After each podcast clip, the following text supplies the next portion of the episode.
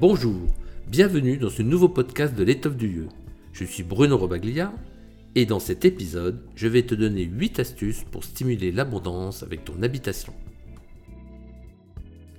Stimuler l'abondance avec l'habitat est un véritable moyen de s'aider et d'évoluer dans ce que nous souhaitons vivre. L'abondance est un sujet qui intéresse beaucoup de personnes dans une époque où nous sommes suralimentés d'informations diverses, où le manque est trop souvent évoqué. Il y a quelques années, nous étions dans une situation financière très précaire avec ma famille, et la découverte du feng shui a changé notre vie par étapes et en particulier notre vécu dans ce secteur. Pour créer un cycle de prospérité, s'ouvrir à l'abondance et envisager autrement la relation à l'argent quand on estime ne pas en avoir suffisamment, voici des astuces, des symboliques à placer dans la maison pour susciter un renouveau. Bien sûr, il ne suffit pas de modifier quelques éléments dans la maison pour que le changement de situation soit immédiat, quoi que cela puisse être possible. Mais le fait de considérer ce qui est mis en place et de provoquer avec détermination une transformation adéquate permet d'ouvrir d'autres perspectives et fait venir de nouvelles opportunités. Et cela, nous le vivons tous les jours. Aussi, profite de ces 8 astuces notables qui ouvrent à une nouvelle dynamique d'abondance. Tout d'abord, regarde la zone abondance générale de ta maison c'est l'ensemble de tout le coin gauche de l'habitation, en face quand tu entres chez toi, le dos à la porte d'entrée. Dans cette zone, quelles pièces s'y trouvent Si tu as des toilettes, une salle de bain, ces pièces affaiblissent le secteur. Une pièce sans lumière naturelle, une zone manquante sur ton plan ou une orientation plein ouest sont aussi un maillon faible de ce secteur. Alors, raison de plus de pratiquer ces 8 étapes suivantes. D'abord, voyons la décoration. 1. Considère particulièrement la décoration des pièces suivantes. Le bureau, le salon, la salle à manger. Comment est agencé le secteur abondance de ces pièces? Coin gauche de la pièce en entrant. Encombré, défraîchi, sombre ou au contraire soigné. Propre et lumineux. Ces pièces sont les moteurs de tes sources d'abondance. Le bureau est le point focalisant à la gestion des revenus. Le salon est le lieu de convivialité et d'échange et la salle à manger représente le lieu de partage avec les autres. Étape 2. Évite les objets suivants. La poubelle, le linge sale, les vases aux bouteilles vides, les plantes malades, aux feuilles pointues ou piquantes, style cactus et yucca, les évacuations d'eau, toute représentation de danger ou de combat, la fameuse télévision, les fleurs séchées et bien sûr le bonsaï. Voyons les couleurs pour l'abondance. En étape 3, privilégie les couleurs suivantes. Les tons de vert plutôt lumineux, qui est relié au symbolisme de l'argent, de la circulation des biens et de l'abondance. Pense euro. Le turquoise, une touche de rouge ou de pourpre. Pour les objets. Étape 4. Place les objets suivants pour dynamiser la zone.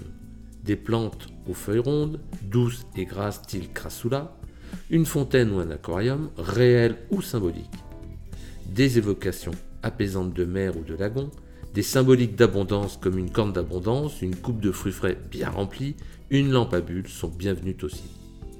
Toute suggestion personnelle qui t'évoque de l'abondance et de la richesse est aussi un bon effet de levier.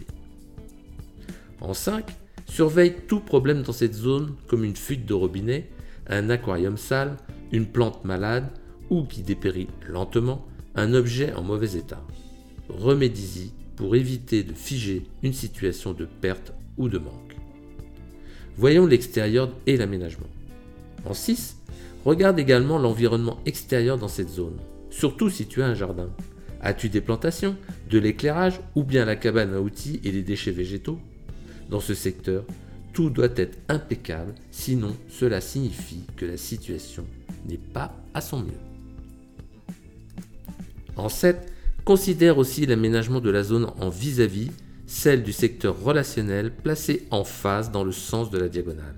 En effet, l'ouverture à l'abondance est en lien avec les opportunités que les amis, la famille et les relations professionnelles nous proposent.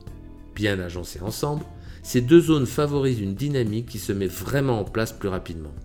Alors, évite d'y passer les objets décrits dans l'étape 2. L'intention.